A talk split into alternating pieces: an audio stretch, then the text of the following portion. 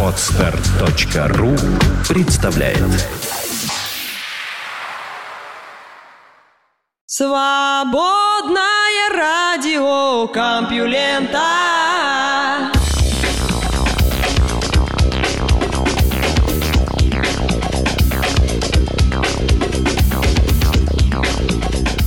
Здравствуйте, слушатели свободного радиокомпьюлента. Вы слышите Лёшу Халецкого, а этот выпуск называется «Городской пейзаж». Что ж, сейчас я вам выдам пейзаж новостного дня. Все, что попалось в сети наших корреспондентов.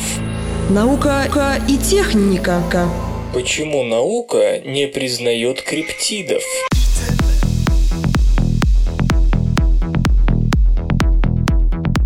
Существует ли Бигфут? Как насчет лохнесского чудовища, снежного человека, Макелем Бембе, динозавра из Конго?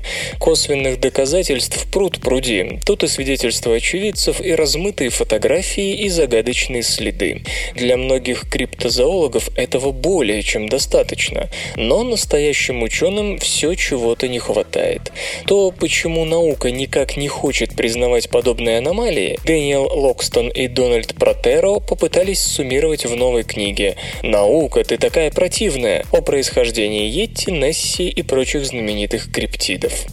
Авторы подходят к криптозоологии с разных сторон. Господин Локстон, собственный корреспондент журнала «Скептик», в детстве свято верил в разных монстров, ибо своими глазами видел следы Бигфута в лесу и птеродактиля, пролетавшего над его двором. Сейчас он считает, что след на самом деле был чьей-то шуткой, а птеродактиль – большой голубой цаплей. Господин Протер Тера, палеонтолог, занимавшийся также биологией и геологией, на его счету более 250 научных статей и 28 книг, в том числе 5 учебников по геологии. Криптит определяется ими как животное, которое не было описано наукой, однако считается некоторыми существующим на основании сведений, не являющихся научно достоверными. Проще говоря, это что-то из области фольклора или мифов. Проблема уже в том, что ни одно животное не может быть быть единственной особью своего вида, если это не последний представитель таксона, обреченного на вымирание. Если есть один, должны быть и другие. Популяция должна иметь какую-то плотность, а оценив размеры тела, можно рассчитать занимаемую видом территорию. Как правило, криптиды обладают немаленькими габаритами, а значит занимают большие пространства, и их должны были заметить и описать еще много лет назад.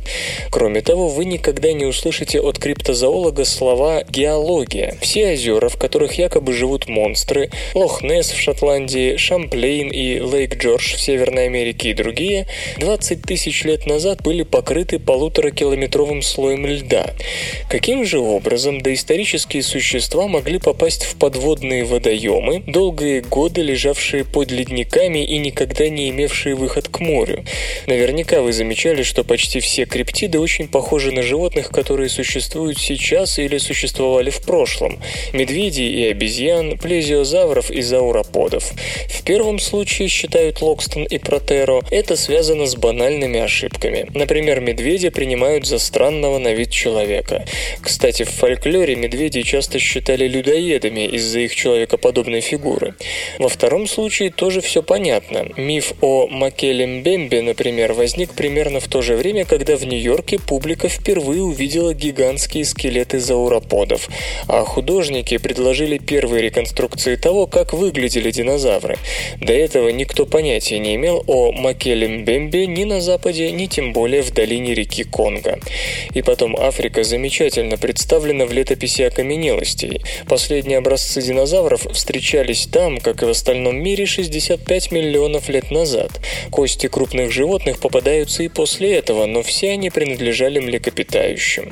То же самое самое и с плезиозаврами, родственником которых считают Несси. В морских отложениях останки этих существ исчезают примерно 70 миллионов лет назад. Это не просто отсутствие доказательств, подчеркивают авторы. Это само по себе твердое доказательство, говорящее о том, что с тех пор плезиозавры не существуют. Есть огромное количество мест, где были бы обнаружены их кости, если бы они там действительно были. К слову, выражение «отсутствие доказательств не является доказательством свидетельством отсутствия встречается в книге постоянно. Локстон и Протера подчеркивают, что несмотря на всю свою крылатость, оно далеко не всегда верно. Вернемся к плезиозаврам. Предположим, что в озере Лохнес они действительно жили. Следовательно, там должны были остаться кости. Их искали и не нашли. Что касается людей, которые, по их словам, кого-то видели, то всегда надо помнить, что человек не самый совершенный инструмент. Авторы вспоминают случай, когда некто был уверен в том, что наблюдал снежного человека, причем тот двигался. Вернувшись на место происшествия год спустя, он с удивлением обнаружил, что видел и даже фотографировал всего лишь скалу. И потом, если ваши органы чувств убедили вас, то этого недостаточно для того, чтобы убедить других. Личный опыт не относится к научным доказательствам. Авторы отмечают также, что криптозоология отчасти превратилась в средство идеологической борьбы. Одно дело, когда это просто ошибки восприятия, мифы и легенды. Мне хотелось бы верить и так далее. И совсем другое, когда вера в криптидов поддерживается креационистами, утверждающими, что обнаружение динозавра в наши дни опровергнет теорию эволюции. Ничего подобного. Если выяснится, что динозавры пережили мел-палеогеновую границу, это никак не скажется на состоятельности теории эволюции. Впрочем, любой палеонтолог мечтает увидеть живого плезиозавра или зауропода. Изучать его было бы жутко интересно. Как вкус привыкает к неприятной еде.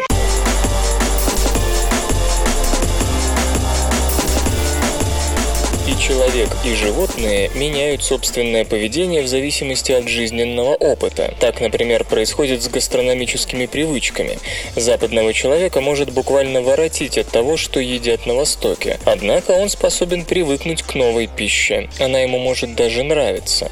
Такой же феномен можно наблюдать у животных, и эта пищевая пластичность порой спасает жизнь, когда вдруг исчезает привычная еда. Но какие физиологические, клеточные и биохимические механизмы стоят за этим. Ученые долгое время не могли этого понять. С этой загадкой разобрались, по крайней мере отчасти, исследователи из Калифорнийского университета в Санта-Барбаре и университета Джонса Хопкинса. Крейг Мантел и его сотрудники экспериментировали с дрозофилами и камфорой. Мухи не любят камфору, хотя она не причиняет им никакого вреда, в отличие, например, от хинина, который для них токсичен. Но если дрозофилы долго сталкиваются с едой, содержащей камфорные добавки, они перестают чувствовать к ней отвращение. Как пишут исследователи, в рецепторных вкусовых нейронах камфора стимулировала ионный TRP-подобный канал, который отвечает за отправку ионов, кальциевых, натриевых и магниевых, внутрь клетки. Таких каналов много. Некоторые из них отвечают на ментол, некоторые на аллицин чеснока и так далее. Есть и такие, которые реагируют на камфору. Однако со временем чувствительность этих каналов к камфоре спадала. Это было связано с разрушением белков, образующих ионные каналы, в чем участвовал фермент убиквитин-лигаза Е3. Роль таких ферментов в том, чтобы пришивать к другим белкам убиквитин и тем самым направлять их на переваривание в протеосому. Итак, убиквитинилированные белки ионных каналов вкусовых рецепторов шли в утиль и одновременно слабели синаптические связи между клетками, передающими камфорный сигнал. Конечно, чувствительность к камфоре падала и из-за одной только деградации ионных каналов, однако только этого было недостаточно для того, чтобы мухи преодолели отвращение к камфоре. То есть было необходимо и ослабление синапсов. Но при этом, если в ген убиквитин лигазы вносили мутацию, дрозофилы теряли вкусовую пластичность. Авторы работы предполагают, что когда камфора активирует поток кальция в клетку через TRPL-канал, это приводит к интернационализации белкового комплекса, когда он вместе с фрагментом мембраны погружается внутрь клетки. А это, в свою очередь, запускает убаквитин-легазу. Но пока это лишь предположение, детали процесса предстоит еще исследовать. То есть, получается, длительное воздействие неприятного, непривычного вкуса приводит к тому, что соответствующие рецепторы просто разрушаются, и нейронные цепи, передающие неприятный сигнал, работают слабее. Действительно, раз уж все равно приходится это есть, так не проще ли избавиться от мешающих сигналов? Следовательно, меняется и пищевое поведение. TRP-каналы, похожие на TRPL-каналы насекомых, хотя если строго по названию, то это TRPL, похоже на TRP, есть у рецепторных клеток многих животных, в том числе у млекопитающих и человека. Так что, возможно, этот молекулярный механизм развит не только у дрозофил, но и у нас с вами. Самые м, технологичные новости. Тайна поющих песков почти разгадана.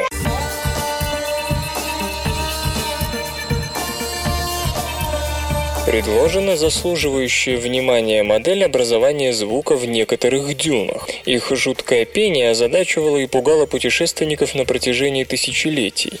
Марко Поло слушал их скорбные стенания в Китае. Чарльз Дарвин писал о холме, который чилийцы называли Ревуном, а Джорджу Керзану, вице-королю Индии, казалось, что этот звук напоминает далекие раскаты грома.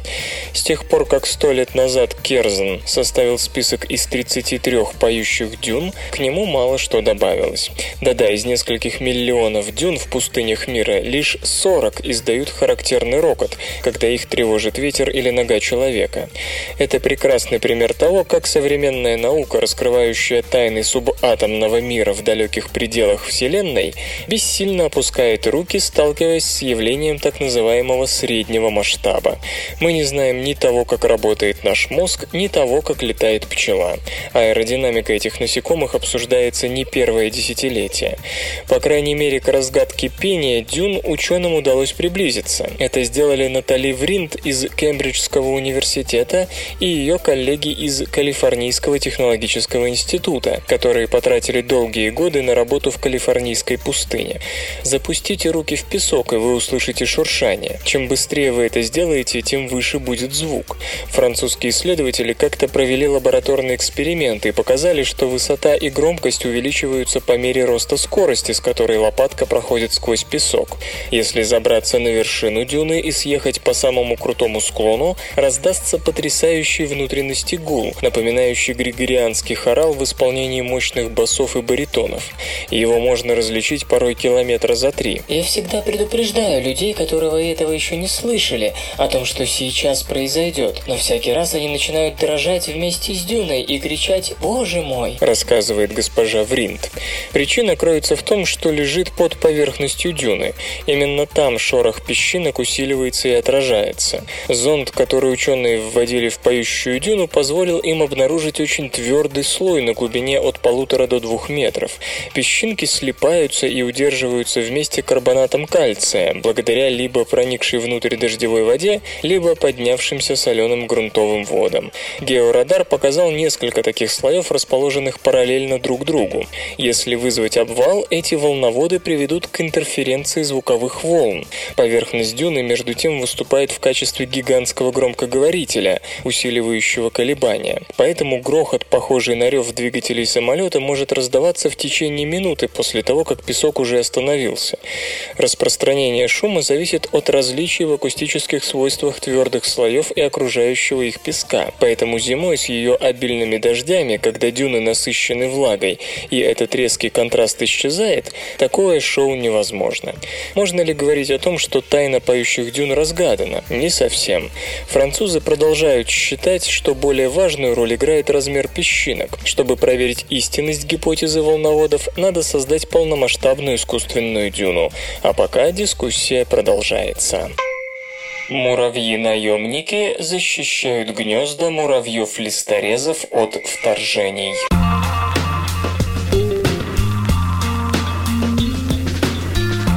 Муравьи редко болеют инфекционными болезнями, но зато часто страдают от так называемых социальных паразитов, других муравьев и других насекомых, которые проникают в колонию и безвозмездно пользуются ее ресурсами. Этим паразитам, естественно, нужно как-то защититься от самих хозяев, и для этого они используют широкий спектр приспособлений. Кто-то с помощью химических веществ маскируется под хозяев, кто-то, наоборот, вырабатывает вещества, к которым муравьям питают непреодолимое отвращение отвращения, а потому не смеют тронуть того, кто так пахнет. К примеру, муравьи мегаломирмекс, паразитирующие на чужих колониях, выделяют алкалоидный яд, отпугивающий и отравляющий других муравьев. Кроме того, не стоит забывать, что многие виды муравьев попросту живут за счет грабежа чужих колоний, уничтожая взрослых особей и забирая запасы и потомство в свое гнездо.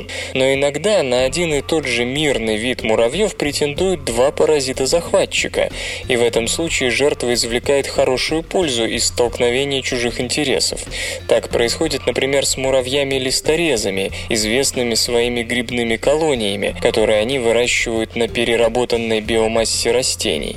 Листорезы серика мирмекс страдают от набегов гнаптоджинис, которые перемещаются от одного гнезда к другому, разгоняя рабочих и охрану и съедая грибы и расплод. Сами листорезы не могут противостоять захватчикам, однако и у них есть что противопоставить врагу. Как пишут зоологи из Копенгагенского университета, противовесом захватчикам выступают муравьи рода мегаломирмекс, те самые, что выделяют яд. Они пользуются грибными ресурсами колонии листорезов, и хозяевам приходится терпеть гостей. Если же колонии угрожает нападение муравьев-рейдеров, листорезы почти не предпринимают никаких действий. Но зато на их защиту активно поднимаются ядовитые гости. Заметив врага, мегаломирмекс уходит вглубь колонии листорезов, чтобы предупредить своих ядовитых сородичей. Яд токсичен и для захватчиков. Кроме того, он портит систему распознавания других муравьев, так что вторгшийся разбойник начинает нападать на своих сородичей, спутав себя с врагом. Эффективность ядовитых мегаломермикс довольно велика, так что, пожалуй, трудно найти колонию листорезов, где бы не было этих социальных паразитов. Сами захватчики Гнапнута Джинис вполне осведомлены о силе мегаломермикс, и, по словам авторов работы, перед началом вторжения сначала выясняют, есть ли в выбранной колонии листорезов опасные гости. Ну а листорезы, напомню, не предпринимают почти ничего, чтобы защититься от нападающих. То есть их гости служат им чем-то вроде наемных вооруженных солдат, которым предоставляется стол и дом. Вслух и с выражением читаю стихотворение. Владимир Бережков «Я не люблю, когда меня пытают».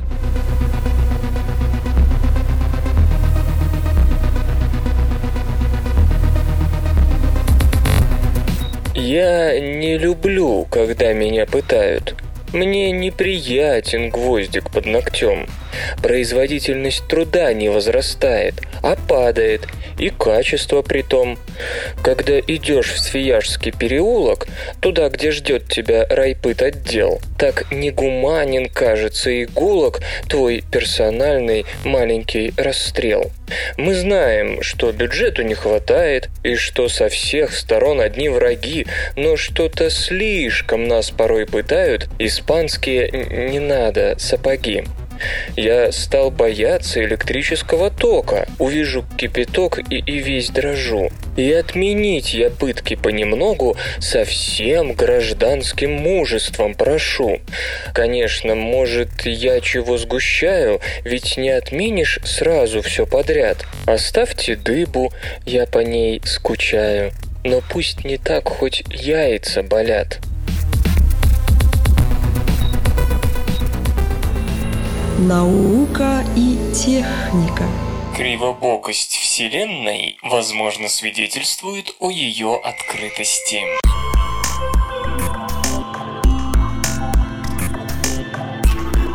Из свежих снимков реликтового излучения следует, что его температура в разных полушариях Вселенной разнится, а это резко противоречит базису современной космологии, тезису об изотропности Вселенной, то есть одинаковости ее физических свойств во всех направлениях.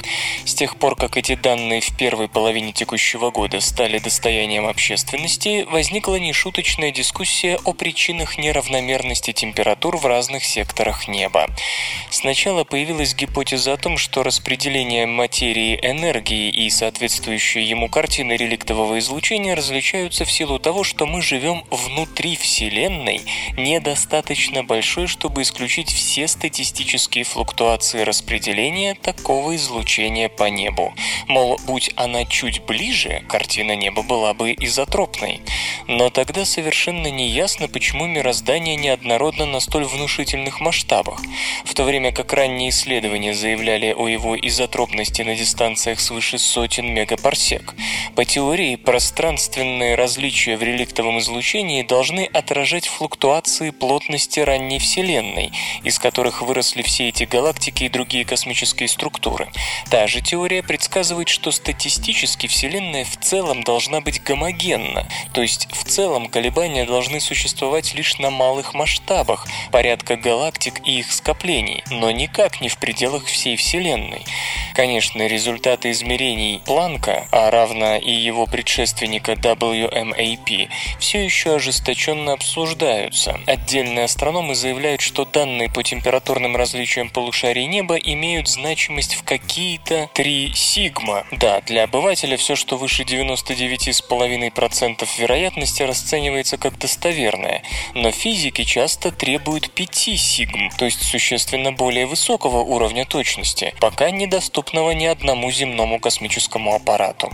Да, построить новый, более точный планк реально, но как иронизируют сторонники достоверности данных последнего, зачем? Пять лет назад, обсуждая менее совершенные результаты WMAP, также заметившего неоднородность в реликтовом излучении, то есть и во Вселенной, скептики тоже требовали более точного определения различий температуры реликтового излучения. И хотя новый аппарат это сделал, они все еще не убеждены, что заставит их изменить мнение при очередном уточнении исходных данных. Конечно, это скорее шутка, 5 сигма убедят всех. В то же время некоторые ученые уже заявили, что если бы мы располагали несколькими панорамами неба с реликтовым излучением, то неоднородностей не было бы. Но небо вокруг Земли только одно, а потому, ну, в общем, вы поняли. И все же давайте рассмотрим ситуацию, исходя из того, что флуктуации, замеченные Планком, реальны. Есть два способа объяснить их. Первый – модифицировать модель инфляции сверхбыстрого раздувания Вселенной в начальной фазе ее развития. Сама инфляция предположительно была вызвана квантовым скалярным полем, известным как инфлатонное, квантом которого был инфлатон. Пертурбации и возмущения в инфлатонном поле могут иметь свои причины как возмущение в первоначальном распределении массы в ранней Вселенной, так и воздействие другого искривляющего скалярного поля, квантом которого был курватон. Взаимодействие инфлатона и курватона могло так исказить Вселенную, что она стала кривобокой. То есть, с одной стороны, небо реликтового излучения в ней чуть ярче, чем с другой. Для этого флуктуации в распределении материи должны быть связаны с волновыми флуктуациями курватона. Собственно, такое объяснение уже предлагалось в 2008 году для обоснования данных космического зонда WMAP, тоже указавшего на анизотропию Вселенной. Чтобы получить наблюдаемые показатели искажения Вселенной курватоном, параметры его флуктуации тогда были просто выведены из наблюдаемых данных анизотропии реликтового излучения. Иные скажут, их подогнали под анизотропию. Этот подход имеет очевидные пробелы. Почему анизотропия и волновые параметры курватона оказались именно такими, а не, к примеру, эдакими? Вот как описал методику получения таких параметров один из авторов курватона 2008. Просто вытащили флуктуации курватона из шляпы. Да, как фокусник кролика. Теперь Эндрю Лидл и Марина Кортес из Эдинбургского университета предлагают второй путь. Они хотят обойтись без притягивания параметров за уши. Поэтому теперь нет нужды натягивать курватон на данные наблюдений. Искривление Вселенной может возникнуть естественным путем, утверждают они, если Вселенная является открытой. Открытая Вселенная будет иметь отрицательную кривизну, где параллельные линии в конечном счете расходятся, как на седлообразной поверхности. Другое дело, что такая открытая Вселенная требует, чтобы ее плотность была ниже критической, при которой тяготение материи способно преодолеть кинетическую энергию, с коей различные части Вселенной разлетаются в стороны. Сейчас в физическом сообществе общепринятым считается предположение о том, что Вселенная в действительности является скорее плоской, нежели искривленной геометрически. Однако существующие измерения оставляют зазор для такого варианта, в котором общая плотность отличается от критической лишь на 1%. В таком случае Вселенная кажется плоской, но в действительности, к чему и гнут господа Лидл и Кортес, искривлена она с характерным радиусом, превышающим наблюдаемый нами горизонт, то есть размеры Вселенной не более чем на порядок или около того. Итак, в этой гипотезе налицо радиус кривизны, уходящий за горизонт, и именно он устанавливает длину волны флуктуации курватона, отвечающего за наблюдаемую асимметрию реликтового излучения. Подобная частота курватона, согласно исследователям, естественным путем сама возникает в моделях открытой инфляции, разработанных в 90-х годах прошлого века, до утверждения современного взгляда на геометрию Вселенной. В таких моделях Вселенная возникает как пузырь внутри более крупной метавселенной или мультивселенной. Сам пузырь появляется посредством туннельного эффекта, когда вакуум метавселенной переключается из одного энергетического состояния в другое. Скорость расширения пузыря мироздания приближается к световой. Казалось бы, бесконечное пространство открытой Вселенной не может быть заключено внутри такого расширяющегося пузыря в метавселенной, чей объем очевидно ограничен. Однако это возможно, если принять во внимание, что время внутри пузыря нашей Вселенной определяется по-другому, нежели вне его. Если мы ограничим себя 2D пространством, тогда внутреннее время нашей Вселенной будет бесконечно изогнутой плоскостью или гиперповерхностью в пространстве времени более крупной метавселенной. Согласно модели открытой инфляции, квантовое туннелирование, породившее пузырь Вселенной, также вызовет флуктуации в стенке пузыря, а они будут флуктуациями кривизны, которые вполне укладываются в наблюдаемые отклонения от изотропности реликтового излучения. У модели есть недостаток. Она, как и предшествующая гипотеза 2008 года, не зависит от масштабов. Это значит, что обе стороны неба должны иметь разные амплитуды плотности флуктуации для участков неба меньших, чем 3 градуса. Однако из астрономических наблюдений на примере тех же квазаров ничего такого не вытекает. В принципе, последнюю проблему можно обойти в случае, если и инфлатон, и курватон вместе генерировали первоначальные флуктуации ранней Вселенной, из-за которых мы наблюдаем сегодня анизотропию реликтового излучения. Новая модель Вселенной, что только радует, подлежит проверке наблюдениями. Если Вселенная действительно слегка приоткрыта, то дальнейшее изучение данных Планка, или в случае нехватки разрешения его преемника, позволит окончательно подтвердить или опровергнуть концепцию открытой инфляции. Железо и гаджеты. Сможет ли мотоцикл-ракета Rocket побить рекорд скорости на суше?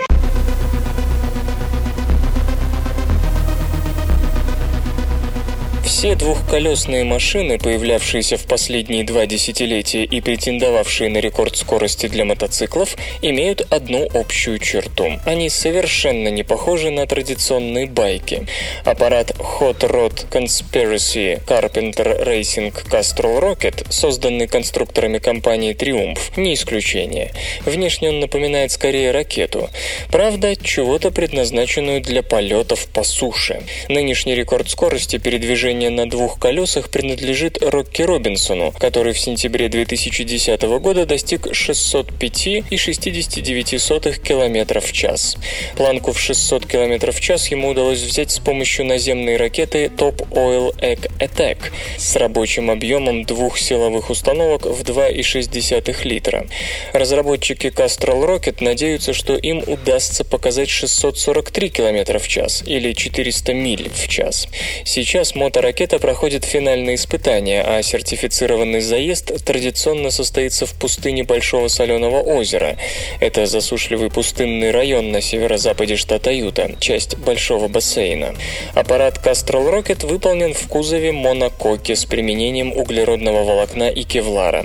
В движение его приводят два значительно модифицированных двигателя Triumph Rocket 3 с турбонаддувом. Рабочий объем каждого из них уменьшен с 2294 до 1485 кубических сантиметров, что дает в сумме 2,97 литра. Силовая установка Castrol Rocket выдает мощность в 1000 лошадиных сил при 9000 оборотов в минуту. Крутящий момент достигает 678 ньютон-метров. В качестве топлива используется метанол.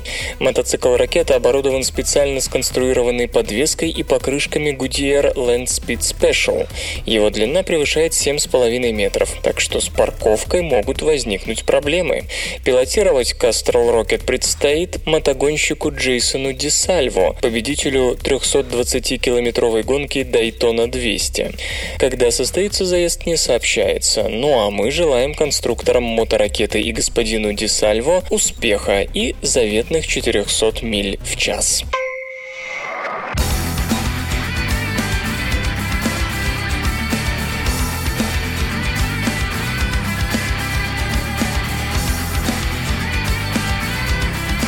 В эфире группа «Кафе Люмьер» с песней «Вечная система».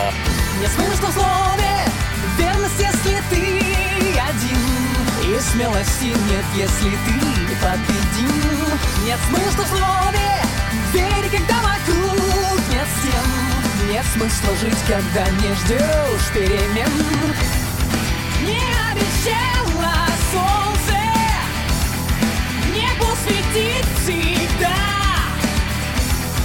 Вечно одна система. Ты и я. Не обещали реки. Воду дарить всегда. Вечно одна система. Ты и я. Я обещала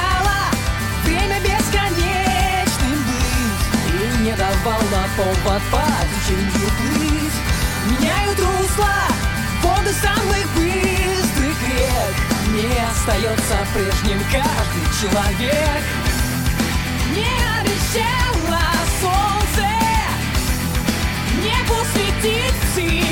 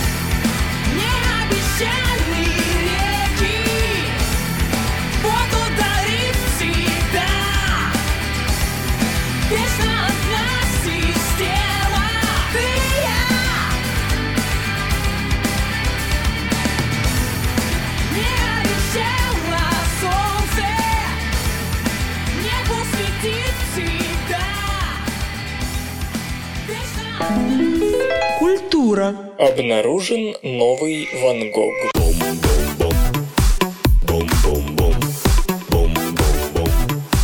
О самой этой картине известно давно, просто более ста лет ее считали фальшивкой.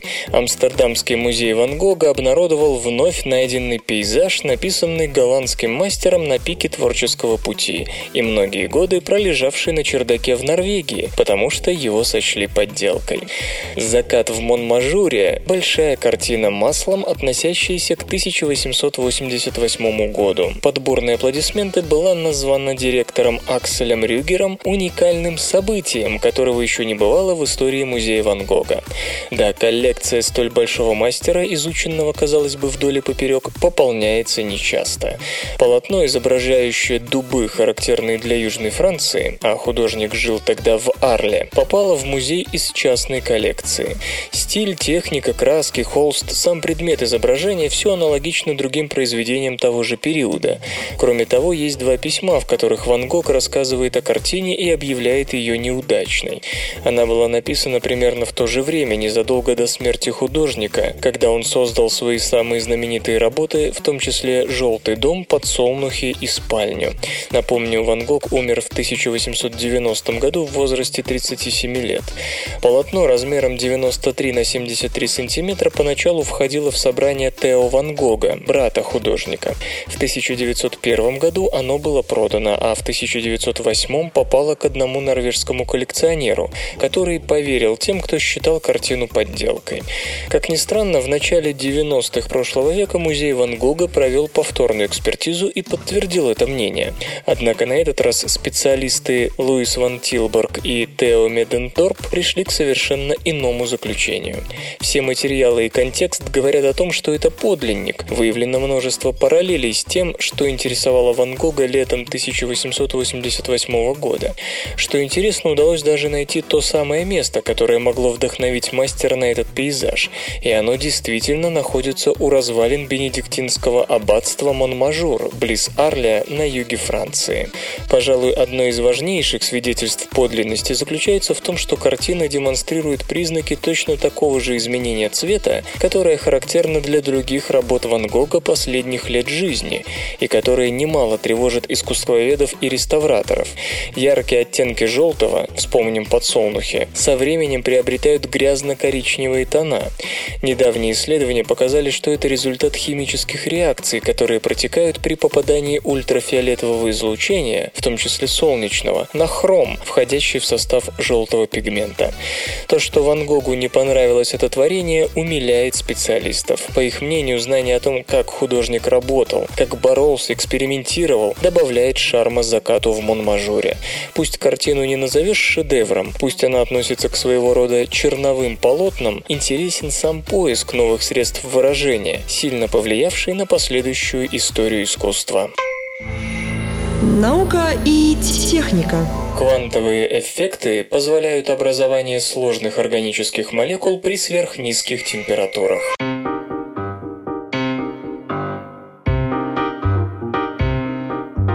Какой скоростью многие химические реакции идут при температурах ниже 100 кельвинов, с удручающе низкой. Отсюда и мнение многих ученых о том, что для активных химических процессов, предшествующих жизни, нужна довольно теплая планета, нечто вроде Земли. Ученые из Лидского университета во главе с Дуэйном Хёрдом, взявшись проверить это утверждение в лаборатории, выяснили неожиданное. Метанол и гидроксильная группа активно реагируют при минус 210 10 градусах по Цельсию, а итоговые метаксильные радикалы образуются в 50 раз быстрее, нежели в комнате. Между тем, по идее, такой процесс вообще не должен идти в условиях, когда воздух превращается в жидкость. Конечный продукт, уверены авторы работы, мог образоваться только по одному механизму – туннельному эффекту, то есть сугубо квантовому процессу. При ограничении частиц по координате, увеличении ее определенности, импульс становится менее неопределенным, и тогда неопределенность импульса случайным образом может добавить частицы энергии для преодоления барьера. И тот с некоторой вероятностью будет преодолен при той же самой средней энергии частицы. Словом, базисные реакции органической химии могут протекать в космосе, несмотря на сверхнизкие температуры, уверены исследователи. Хотя их работа имела дело с определенной температурой, ученые указывают, что такие же процессы могут иметь место при очень широком температурном диапазоне, включая холодные планетарные атмосферы, регионы звездообразования, звездный ветер и межзвездное пространство. Таким образом, новый механизм для химических реакций может затрагивать как окрестности протозвезды B1b, где недавно был обнаружен CH3O, получавшийся экспериментаторами в ходе опыта, так и пригодится для понимания процессов, идущих в атмосфере Титана. Те же реакции в газовой фазе могут объяснить недавнее обнаружение в космосе диметилового эфира и метилформиата, найденных при весьма низкой температуре, то есть вне контекста непосредственного звездообразования. Пока квантовые процессы, разрешающие вроде бы немыслимые химические реакции при низких температурах, слишком слабо исследованы, однако не исключено, подчеркивают авторы, что именно они могут быть ответственны за формирование куда более сложных органических веществ, в том числе в условиях, к примеру, атмосферы Титана. Исторический анекдот. Командующий войсками округа генерал-губернатор Драгомиров был героем многочисленных легенд и анекдотов. В Петербурге считался он либералом. Он не любил жандармов и был в очень плохих отношениях с Новицким. Рассказывали, что когда-то, когда Драгомиров был помоложе и любил выпить, он как-то закутил и веселился три дня, и будто бы тогда Новицкий написал на него доклад в Петербург. Узнав о том, Драгомиров послал телеграмму государю Александру Третьему такого содержания. «Третий день пью здоровье вашего императорского величества» и будто бы даже получил ответ «пора бы и перестать». Игры. В самом ли деле Wolfenstein The New Order плюет на могилы Второй мировой?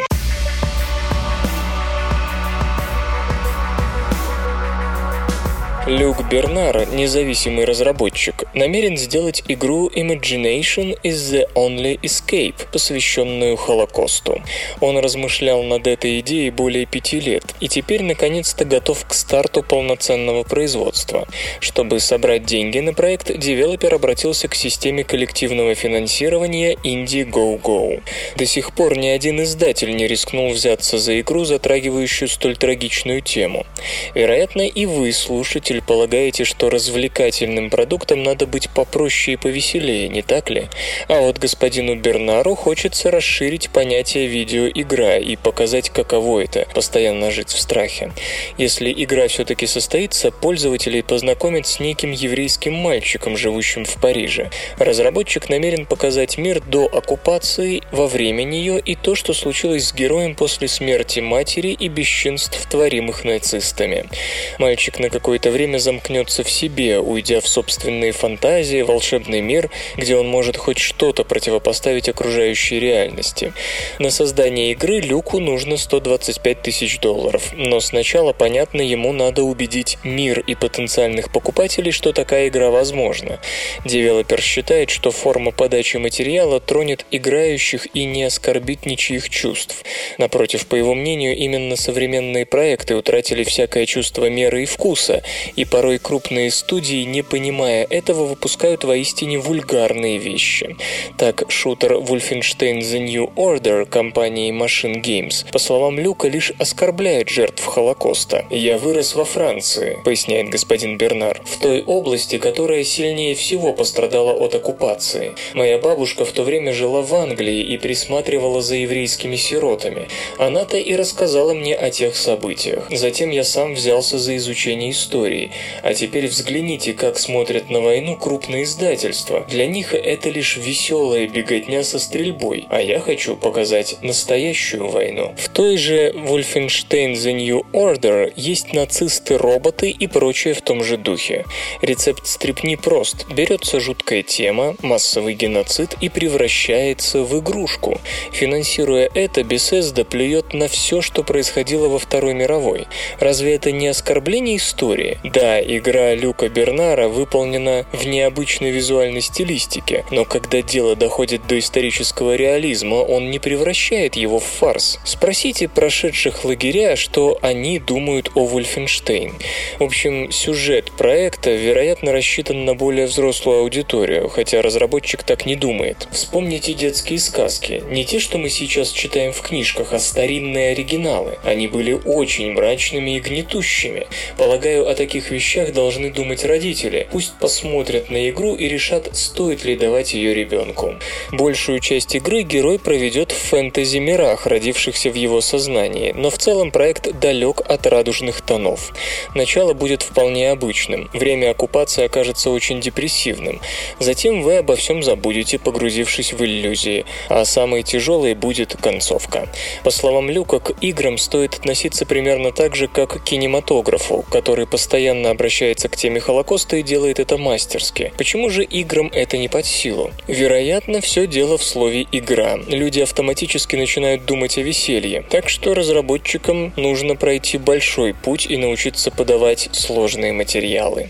Игра, да и вообще игры, способны говорить о серьезных предметах, просто никто не хочет решать эту задачу, взять на себя ответственность. Я намерен использовать эту медиа-среду, чтобы рассказать о вещах, которые когда-то происходили, и не только во время Второй мировой, говорит Люк. Ребенок, который столкнется с моей игрой, поймет, что герой похож на него. Все эти люди во многом похожи друг на друга. Так почему они делают это друг с другом? Надеюсь, что мы могли бы помочь с воспитанием и научить людей чему-то лучшему. Свободное радио Компьюлента. Что общего между Dreamcast и французской архитектурой 20-х?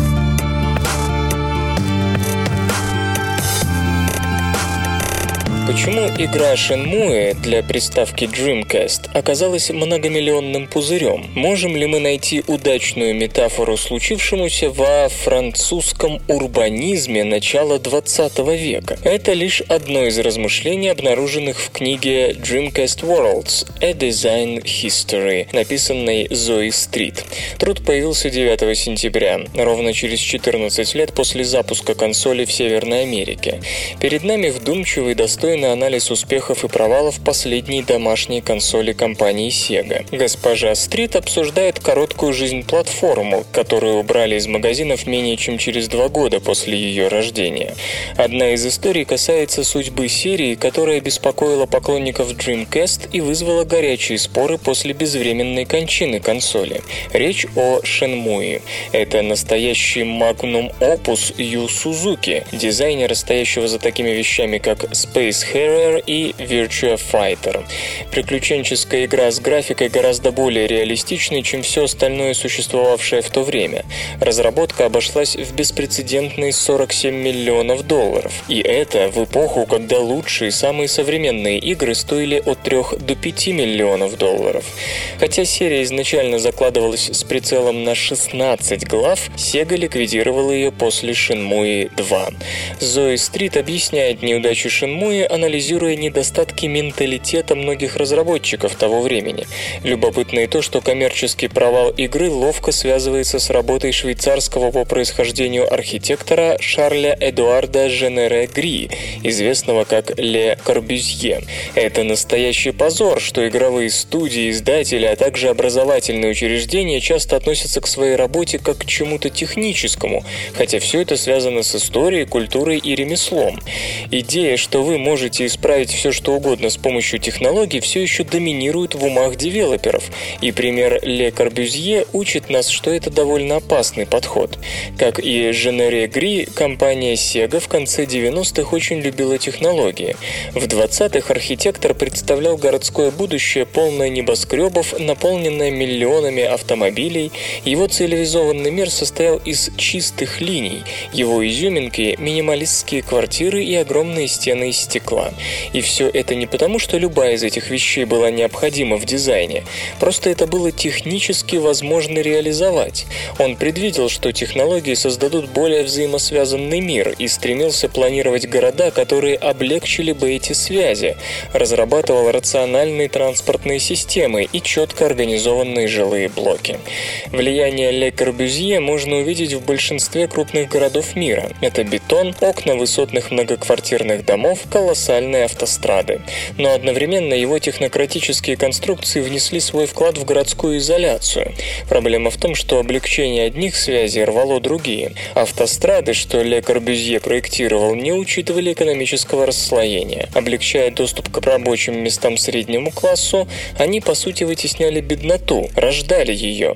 Между тем, великий архитектор прекрасно понимал, что бедные люди тоже должны добираться до работы, а Ю Сузуки, должно быть, знал, что доходы от Шинмуи должны превысить затраты. Но оба дизайнера были зациклены на том, что новые технологии дадут их работам, а не на их взаимодействии с окружающим миром. Господин Сузуки хотел построить технологическое чудо, которое Dreamcast могла показать, не признавая, что консоль не имела достаточно потребителей. Отсюда и коммерческая несостоятельность начинания. Наука и техника. Трехмерные наноструктуры можно делать с помощью ДНК клея.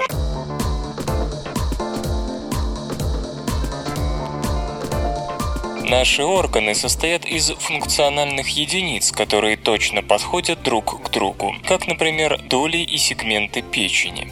В свою очередь, эти функциональные единицы образуются благодаря согласованному поведению клеток, которые соединяются друг с другом так, как следует, а не как придется. Можно сказать, что развивающийся орган – это самосборочная структура, программа для производства которой заключается в ней самой. Исследователи давно пытаются воспроизвести воспроизвести самосборочные процессы, происходящие в организме, чтобы можно было получать трехмерную структуру с заранее заданными свойствами. Такие объекты, сложенные из биологических макромолекул или еще из какого-то биосовместимого материала, пришлись бы очень кстати в тканевой инженерии, где одна из самых трудных задач именно создание объемных тканевых структур. Главный вопрос – как запрограммировать строительные блоки на то, чтобы они соединялись нужным следующим образом. Когда речь заходит о программировании в биологии, в голову в первую очередь приходит ДНК, чья молекула, как известно, состоит из двух цепей, которые удерживаются вместе благодаря комплементарному совпадению нуклеотидных последовательностей друг у друга. Исследователи из Гарварда в конце концов сумели создать трехмерные структуры из ДНК кирпичиков, которые взаимодействовали друг с другом в определенном порядке и могли образовывать целый ряд пространственных структур. В новой статье Пен Инь и его коллеги описывают модификацию этого метода. В качестве строительных блоков использовались гелевые кубики, которые крепились друг к другу с помощью фрагментов ДНК. Собственно, поначалу ученые пытались собрать что-то из обычных кубиков гидрогеля, но такие блоки взаимодействовали друг с другом, как им хотелось, и в итоге ученые придумали, как снабдить их строительной программой. Из множества коротких нитей ДНК с известной последовательностью скоростью делалась единая длинная нитка, которая состояла из участков с повторяющейся последовательностью нуклеотидов. Затем ее оборачивали вокруг кубика гидрогеля. Теперь он мог прилипнуть только к такому кубику, который был обернут ДНК, комплементарной его собственной. Однако и сами кубики были лишь соединительными элементами. Их прикрепляли к более крупным блокам. Маленькие кубики с ДНК теперь служили чем-то вроде стыковочных блоков для крупных кирпичей, вещей, частью которых они становились. ДНК служила чем-то вроде цементного раствора, или, как выражаются сами авторы работы, программируемого клея, программой которого была нуклеотидная последовательность. Ученые сумели собрать таким образом структуры в широком диапазоне размеров, от 30 микрометров до 1 миллиметра. Но самое важное здесь то, что из таких элементов можно было сделать структуры с разными линейными параметрами. Можно было составить их в цепь, можно было объединить в большой куб, можно было сделать Т-образную структуру. Все зависело от того, что за программа будет у ДНК клея и как будут располагаться ДНК-гелиевые стыковочные элементы. Как полагают авторы работы, этот метод уже сейчас может пригодиться тем, кто занимается выращиванием трехмерных клеточных структур. Скажем, такие гелиевые кубики смогут содержать в себе клетки, которые после исчезновения гелиевой оболочки окажутся друг рядом с другом именно в том порядке, который нужен исследователю. Подтверждена теория галактической обратной связи.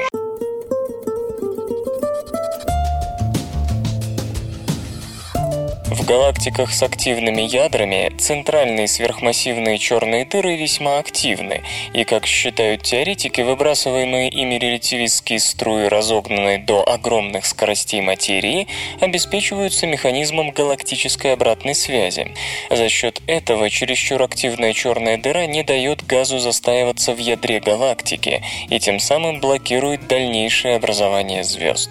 Но проверить, так ли это, до сих пор не удавалось. К примеру, наша галактика располагает сверхмассивной черной дырой паинькой, категорически не склонной к образованию джетов, а иные галактики слишком далеки для наших сегодняшних телескопов земляне. Поэтому ученые во главе с Рафаэллой Марганти из Института радиоастрономии Нидерландов при Гронингенском университете использовали глобальную сеть радиотелескопов Европы и Северной Америки для наблюдения за отдаленным активным ядром галактики 4C12.50, отстоящей от нас на 2 миллиарда световых лет. Так им удалось зафиксировать точку, в которой джет сталкивается с межзвездным газом, генерируя ударную волну, уводящую водород из центральной части этой галактики. Хотя у 4C12.50 уже регистрировался отток нейтрального водорода, из-за нехватки разрешения не было ясности с тем, виновны ли в этом джеты сверхмассивной черной дыры. Объединив усилия европейской и североамериканской сети наземных радиотелескопов, астрономы добились нужного разрешения и отыскали регион столкновения струй и газа, находящийся примерно в 300 световых годах от центра галактики. После столкновения массив слегка нагревшегося газа начинает дрейфовать от сверхмассивной черной дыры со скоростью 1000 км в секунду, чего более чем достаточно не только для того, чтобы сказать «нет» формированию новых звезд, но и вовсе покинуть галактику. Самая крупная из выталкиваемых облаков имела массу в 140 тысяч Солнц при размерах 130 на 190 световых лет. Итак, наблюдения подтвердили теорию галактической обратной связи, по которой чересчур активная черная дыра, подпитываемая слишком большим поступлением газа в ядро, рано или поздно блокирует дальнейший рост массы галактики и ее звездообразования. Отчет об исследовании опубликован в журнале Science. Компьютер. Компьютер. Лента. Подкаст.